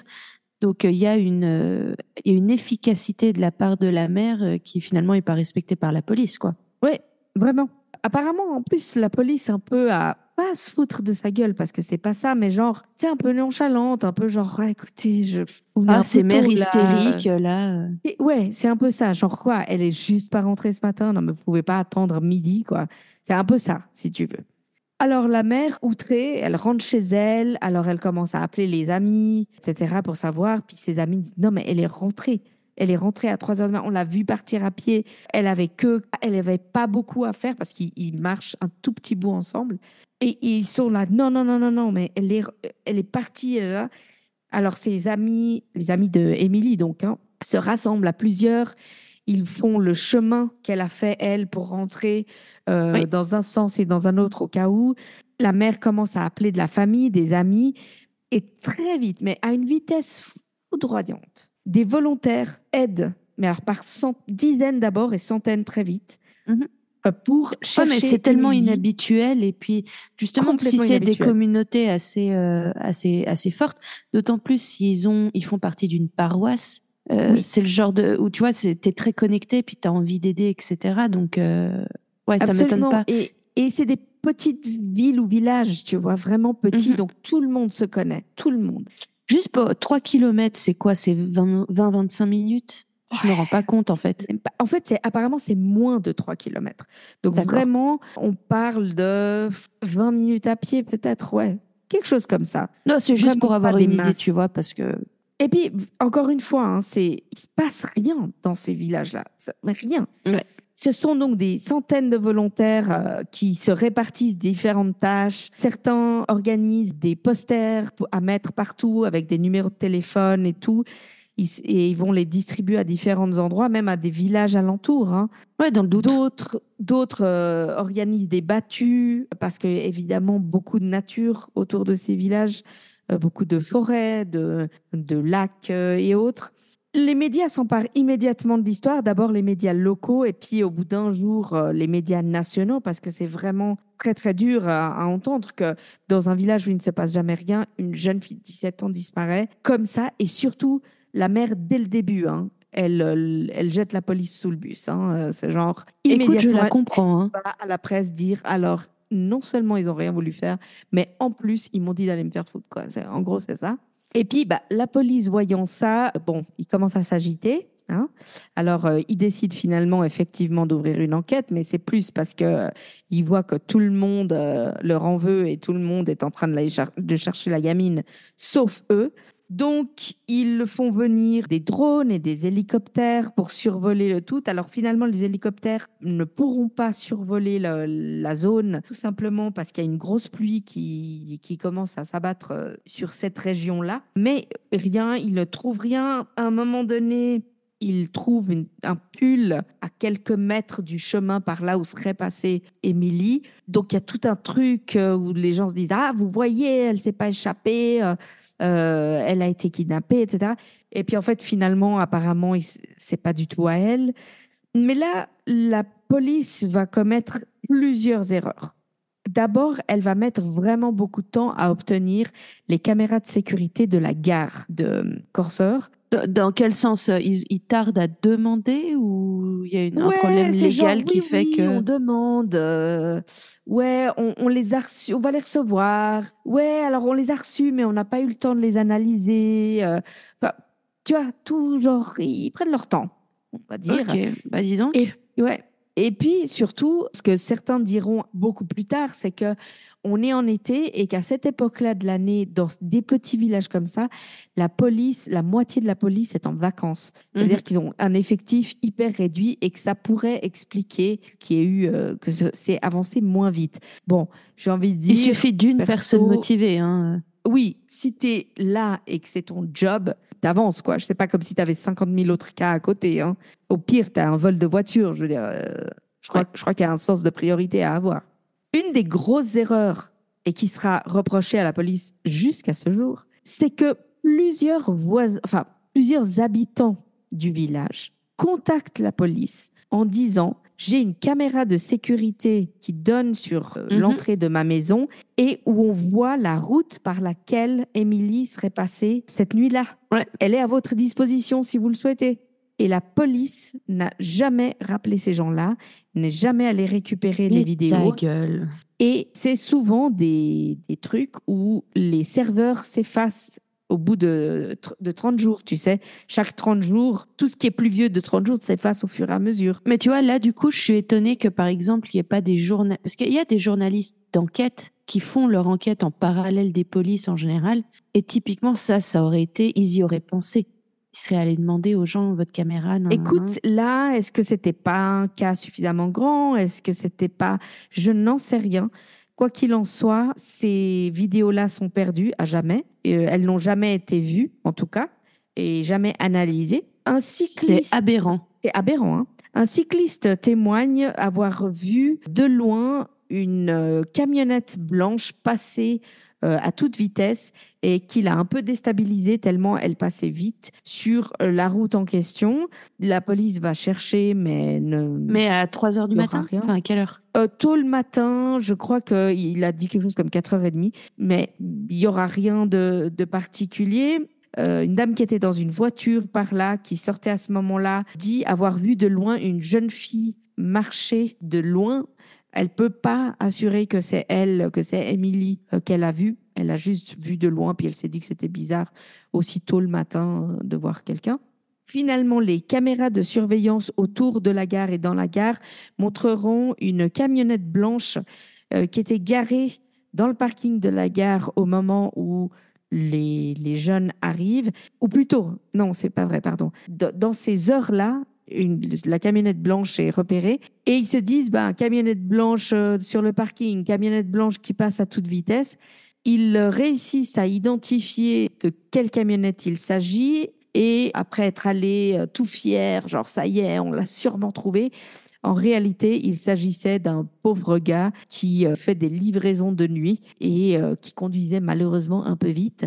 Il s'avère qu'en réalité, l'heure ne joue pas du tout avec l'heure à laquelle on voit passer Émilie sur les caméras de la gare, qui sont d'ailleurs les dernières images d'elle. Il serait parti apparemment euh, environ 45 minutes avant, euh, donc ça joue pas du Parce tout. qu'en plus, juste si on suit la logique de la, en fait, de la timeline que tu as donnée, ils arrivent vers 4 heures du matin euh, dans leur ville. Oui, On imagine le temps de débattre. Mais si, viens, prends le taxi avec nous, nanana, qu'elle dise non. Puis qu'ensuite, elle fasse les 20 minutes de marche. À 4h30, elle aurait dû être chez elle. Au grand maximum, oui. Probablement, autour des 4h30, effectivement. Alors, les semaines passent, les mois passent, et rien, aucune trace. Et le truc, c'est que la police a dit qu'ils ont trois hypothèses possibles. Un, c'est la fugue. Deux, c'est l'accident.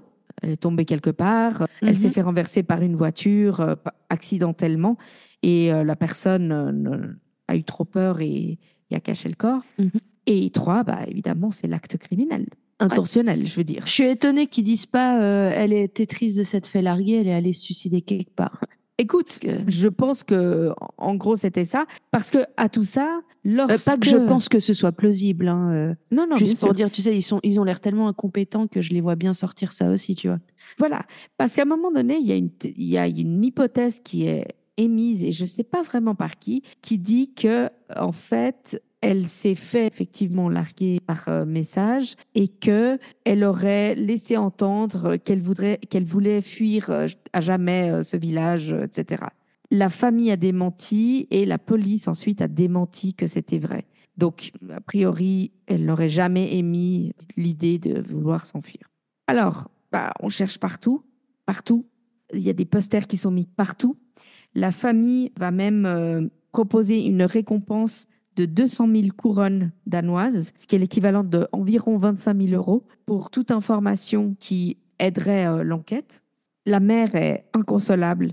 Elle est tétanisée. Tu vois sur son visage à quel point elle est. Tu sais, Elle souffre, quoi. elle ne peut pas imaginer que ça lui soit, que ce soit arrivé à sa fille. quoi. C'est c'est un truc de malade. Mais évidemment.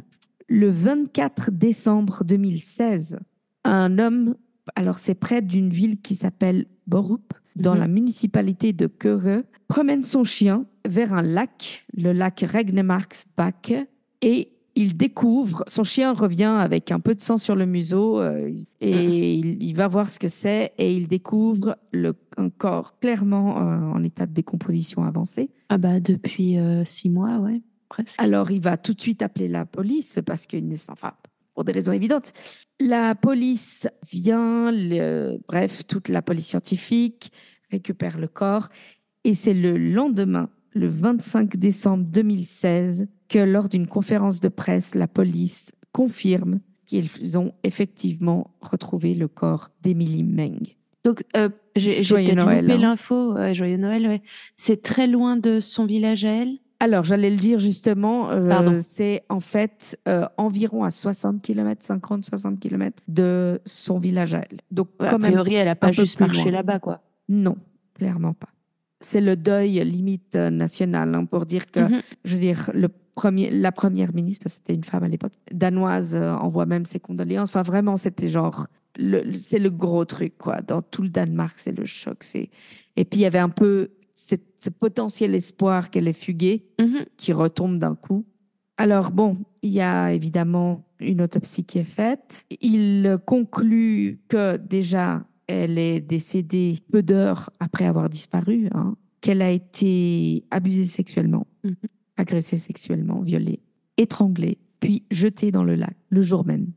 Le 26 décembre, donc deux jours après sa découverte, une messe euh, commémorative a lieu à la gare même de Corseur. Elle est tenue par plusieurs centaines de personnes qui s'y rendent, notamment le maire, euh, non seulement de la, du village même, mais le maire de la ville euh, plus importante à côté. Mhm. Le 30 décembre, la famille d'Émilie demande à toutes les personnes qui peuvent euh, les aider d'enlever tous les posters d'Émilie euh, qui ont Mhm. été mis hein, de missing person, de Ouais. euh, personnes disparues, vu qu'elle a été retrouvée et aussi par respect pour la famille, pour qu'il n'ait pas à se balader en voyant son visage partout tout le temps. C'est clair. Les funérailles auront lieu le 19 janvier 2017 à Corseur et elle sera enterrée dans le cimetière de l'église, euh, juste là. Alors, bon, initialement, on pourrait se dire que la découverte du corps va aider la police à trouver le malfrat ou le criminel. Mhm. Pas vraiment. Il y a un trace appel- ADN. euh, alors, il y a de l'ADN, ils trouvent de l'ADN, mais ils sont pas très sûrs de la, à quel point il est utilisable parce que ça fait trop de temps qu'il a été euh, plongé dans, dans le lac et puis dans, voilà, souffert des éléments. En, fait, le corps a été euh, juste euh, poussé sur la berge au bout de quelques mois, c'est ça? C'est j'imagine, que- ouais. ça que le chien l'a trouvé, ouais. Exact, ouais. Alors, il y a un appel à témoins qui est fait et une personne contacte la police pour dire que ce soir-là, ou ce matin-là plutôt, elle a vu de loin un homme près du lac qui sortait quelque chose de- du coffre de sa voiture qui avait l'air d'être lourd, mais la personne était un peu trop loin et elle n'a pu décrire l'homme que de manière très vague. Elle a juste pu dire qu'il n'avait pas l'air vieux, qu'il avait l'air en forme, dans le sens ni gros ni mince, et qu'il était blanc. Mais rien d'autre. Elle était vraiment beaucoup trop loin. Et elle peut Mhm. absolument pas dire qu'est-ce qu'il était en train de sortir de la, du coffre. Mais Ouais. ça avait l'air d'être lourd. Un appel est fait au bout de pas mal de temps aux, personnes alentour pour donner euh, leur ADN. Alors, bah, la famille, les amis, immédiatement vont donner leur ADN. Mais c'est volontaire, évidemment. Donc, il n'y a pas grand-chose qui se passe. Et ce qui est aberrant dans cette histoire, c'est que le temps passe à une vitesse incroyable sans que rien ne se passe. La seule chose, c'est que de plusieurs témoignages et semblerait-il d'une euh, vidéo qu'ils ont trouvée, ils voient que pas loin dans la gare, sur un parking, il y avait une voiture garée le soir même, mais l'image est très très floue. Alors ils l'envoient à l'étranger pour être analysée et les experts étrangers, ils ne s'étaient pas marqués où exactement ils l'ont envoyé, Mhm. déterminent qu'il est grandement probable qu'il s'agisse d'une voiture de marque Hyundai, modèle i30, un modèle vendu entre 2011 et 2016. Et lorsqu'ils interrogent la personne qui a dit avoir vu un homme de loin, etc., et qui lui montre des photos de diverses voitures, la personne dit qu'effectivement, ça ressemblait à une Hyundai. Plus que ça, elle peut pas dire.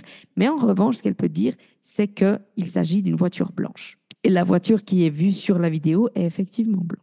Alors, la police va enquêter notamment auprès d'un homme de 67 ans qui vit par là, un mec un peu bizarre. Euh, les voisins auraient entendu euh, des bruits et des cris venir de chez lui, euh, apparemment dans ces, dans ces jours-là. Il semblerait que le gars ait eu quelques petits problèmes d'offense à caractère sexuel quand il était plus jeune. Mhm. Ils vont fouiller sa maison cinq fois, ils vont même l'arrêter, l'interroger plusieurs fois, mais rien du tout. Je passe un peu, mais il y a eu plusieurs suspects qui ont été comme ça arrêtés, leur maison fouillée, etc. Et puis rien, hein, pour diverses raisons. Et puis, on se retrouve soudainement en 2021, 2021-2022, et là, la police requiert de tous les hommes du village et des alentours de donner leur ADN. Et là, ça semble pas vraiment une invitation. Ça ressemble plus à on peut sans autre passer chez vous, vous demander votre ADN. Et on se dit, mais qu'est-ce qui se passe? Ils doivent avoir quelques. Qu'est-ce qui qu'est-ce qui s'est passé? Ouais, c'est ça. Qu'est-ce qui bouge décide euh, effectivement euh, ce qui s'est passé, c'est que bah, la mère de, a donné pas mal d'interviews, mais elle, elle maudit les- la police et puis euh, elle donne le nom de l'inspecteur en question, etc. Et il s'avère que bah, les autorités, franchement, du gouvernement ont dit qu'effectivement, ça avait été mais, tellement mal conduit que c'était aberrant et ils ont changé l'enquêteur principal de l'affaire. Et donc, l'affaire est reprise en main par une autre équipe qui veut un peu tout reprendre depuis le début et qui vont faire les choses au mieux dans la mesure du possible, sachant- qu'à ce stade, c'est presque un cold case. Quoi. 1450 personnes vont donner leur ADN et il n'y aura aucune concordance trouvée. Mais encore une fois, ils ne sont même pas sûrs que l'ADN qu'ils ont trouvé dans le corps soit valable, soit euh, testable en réalité. Mhm. Si on avait fait ce cas, ce dossier, cet épisode il y a un an, je vous aurais dit que cet épisode, euh, bah, allait, euh, c'était une disparition mystérieuse, bien évidemment. Enfin, mystérieuse non, parce qu'on l'a retrouvé, mais que c'était certainement un cas euh, non résolu. Eh bien, figurez-vous, ah, ah, ah, en avril 2023, conférence de presse de la police qui informe qu'ils viennent d'arrêter un suspect qui pourrait être lié au meurtre d'Emily Meng. Alors, qu'est-ce que le phoque? Euh, D'où ça sort? Pourquoi maintenant? Pourquoi? Qu'est-ce qui s'est passé? Eh bien, que s'est-il passé? Accrochez-vous.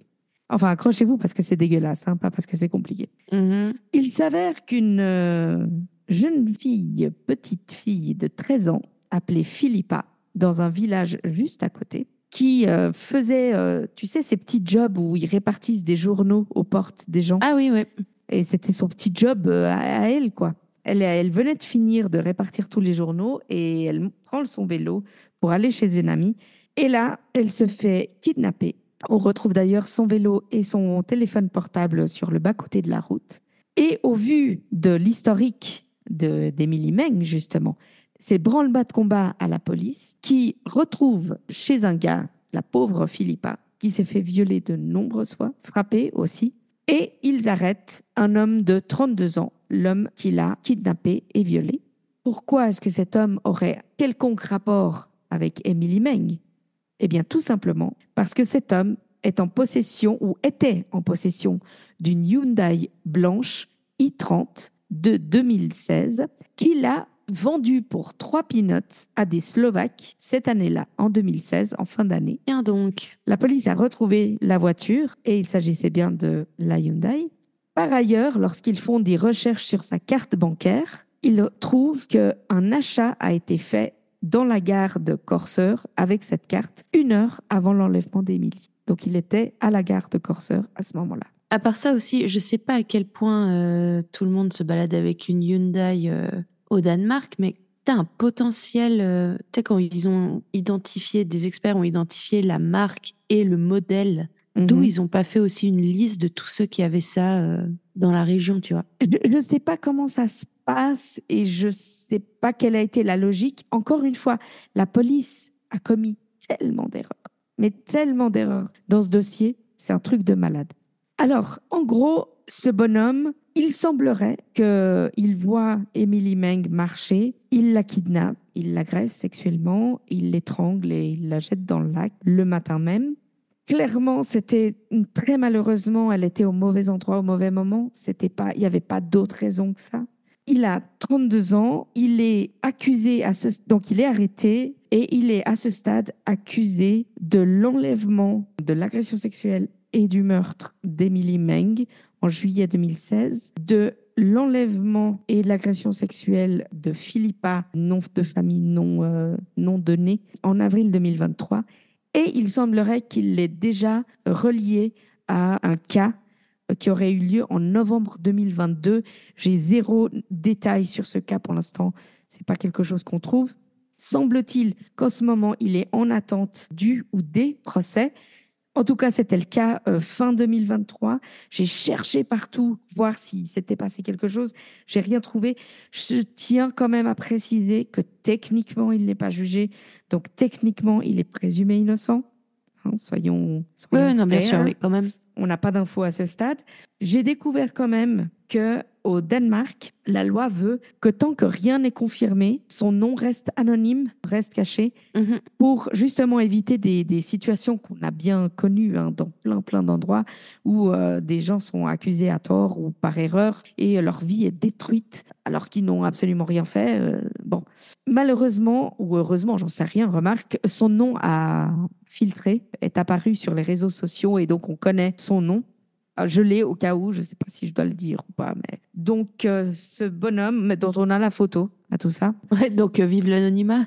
Ouais, vive l'anonymat, je sais pas. Mais en fait, c'est juste parce que euh, le, le... ça a tourné sur les réseaux sociaux. Quelqu'un l'a trouvé, a retrouvé une photo de lui. Non, Enfin, tu vois. mais le gars s'est fait arrêter. Il y a forcément son entourage qui est au courant, euh, possiblement ses collègues, etc. Donc, à partir de là, euh, Ouais. voilà. C'est juste que techniquement, il n'a pas encore été jugé. Non, Donc, non, ça, j'entends la bien. ouais. présomption d'innocence étant telle que.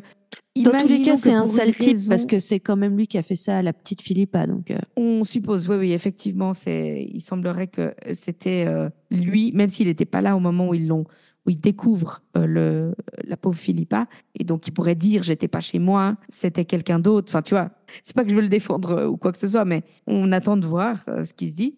Aussi, petite chose, parce que je l'ai pas précisé, Philippa est, est en vie. Hein. Euh, elle a été retrouvée en vie. oui, oui, non, euh, ça, on avait bien compris. Ok, d'accord, j'étais pas sûre. Mais, si, euh, mais bon, il- voilà, enfin, il a quand même. euh, Donc voilà, c'est une affaire qui est maintenant potentiellement résolue. On va supposer. J'imagine que s'ils l'accusent comme ça de, du meurtre d'Emily Meng, c'est qu'ils ont suffisamment et qu'ils l'ont peut-être pas révélé au public, mais qu'ils ont suffisamment pour le faire. Quoi qu'il en soit, Emily Meng, c'est resté une affaire qui a vraiment choqué le Danemark. Sa mère reste effondrée et reste absolument convaincue que euh, la police n'a pas fait son job. Elle aurait très certainement pas retrouvé sa fille en vie, probablement pas, vu que il semblerait bien que sa fille ait été euh, tuée le matin même, au petit matin d'ailleurs. Mais en tout cas, elle ne serait pas restée six mois euh, dans un lac. euh, Enfin, ouais, Ouais. c'est comme ça. C'est triste. C'est triste dans ces cas-là où. Parce que la police est capable de tellement bonnes choses et il y a des enquêteurs formidables. On l'a vu sur plein de dossiers, euh, des enquêteurs qui n'abandonnent pas, qui ont des idées, qui sont motivés, des task force qui se, qui se créent, etc. Et des fois, tu as ce genre de dossier où tu es là, ah, mais putain, quoi, les mecs, Qu'est-ce que euh, vous faites? Ouais. les mecs et les meufs hein, d'ailleurs, qu'est-ce que vous branlez? Ouais. C'est fou. euh. Je, je sais pas, c'est comme. Euh, alors, je sais pas si c'est vrai, tu sais, mais euh, j'arrive plus à me rappeler si on en a déjà discuté dans un épisode ou pas, que typiquement, euh, spécialement aux États-Unis, il y a vachement cette croyance que si ça fait moins de 24 heures que la personne a disparu, ça sert à rien d'aller voir la police et que apparemment quand certaines personnes vont, c'est ce que dit la police, alors que récemment, euh, je lisais quelque chose qui, à quel point c'était vrai ou pas, je ne sais pas, mais qui disait que c'est une fausse croyance qu'il n'y a absolument rien qui dise qu'il faut attendre 24 heures. C'est Ouais. euh, un- une disparition suspecte même d'un adulte est inquiétante et la police devrait euh, s'en occuper. Ouais, absolument. Je ne sais pas d'où sort cette, cette idée des 24 heures. Je ne sais pas du tout d'où ça vient. Non, parce qu'il y a plein de flics qui ont dû la sortir à des gens qui sont venus et puis. euh, Ouais. Mais ah ouais, c'est triste. Puis la pauvre maman et puis les amis, ils doivent se sentir tellement mal. Oh. Ouais, t'imagines les trois qui ont pris le taxi puis qui se sont dit, mais bon. Oh, ils ont insisté, hein, je veux dire, euh, voilà. oui, mais... appa- alors apparemment, ils ont vraiment insisté. Vraiment. Oh, c'est triste. Ouais, ouais.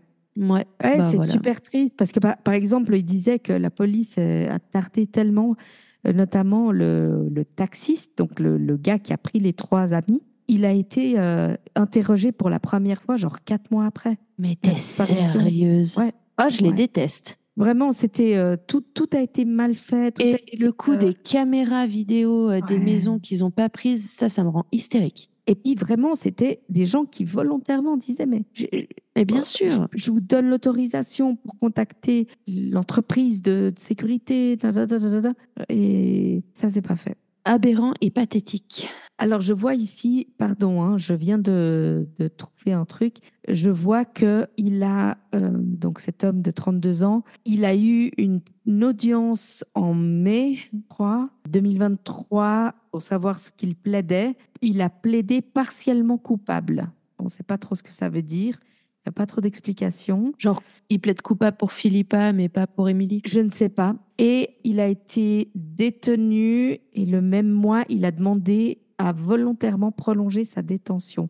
Je pense qu'il a peur que, De se faire que lyncher. quelqu'un... Ouais. Le juge a maintenu euh, l'interdiction de publier son nom, de diffuser son nom, et a souhaité la détention prolongée de cet homme pour la raison de la haute probabilité que d'autres agresseurs sexuels ou d'autres criminels pourraient être coupables ou partiellement coupables de ces crimes. Ok, Voilà. ça marche. C'était le triste dossier de Emily Meng. Bah ouais, c'était bien triste. C'était bien triste, ouais. Quoi qu'il en soit, j'espère que l'épisode vous a plu. Comme d'habitude, n'hésitez pas à nous donner votre avis, nous dire qu'on est belle, qu'on est incroyable, qu'on est intelligente et euh, nous, donner des idées si vous en avez, si vous avez des dossiers qui vous plaisent, des affaires ou juste des thèmes que vous voulez nous proposer. Vous pouvez le faire euh, sur notre page Insta, évidemment. Nous vous encourageons d'ailleurs à nous suivre et à la diffuser euh, au plus grand nombre. Et si vous n'avez pas Instagram ou si vous êtes un peu timide, vous pouvez toujours nous écrire sur notre email promenon.nous.podcast@gmail.com.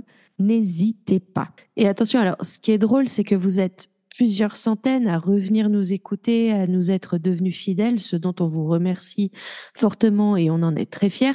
Oui. Mais euh, sur Instagram, on se sent très seul, mais on est à 99 euh, abonnés aujourd'hui. Oui, allez, Donc, un il- de plus, allez, un on peut le faire plus qu'un et on est à 100. Wouh le Alors, succès, je- clairement, ne passera pas par Instagram, mais euh, Je précise quand même que nous sommes en train d'enregistrer à l'avance, donc peut-être que le jour où cet épisode sortira, on sera déjà plus de 100 abonnés. Wouhou. on y croit. Qui sait, qui sait, on y croit.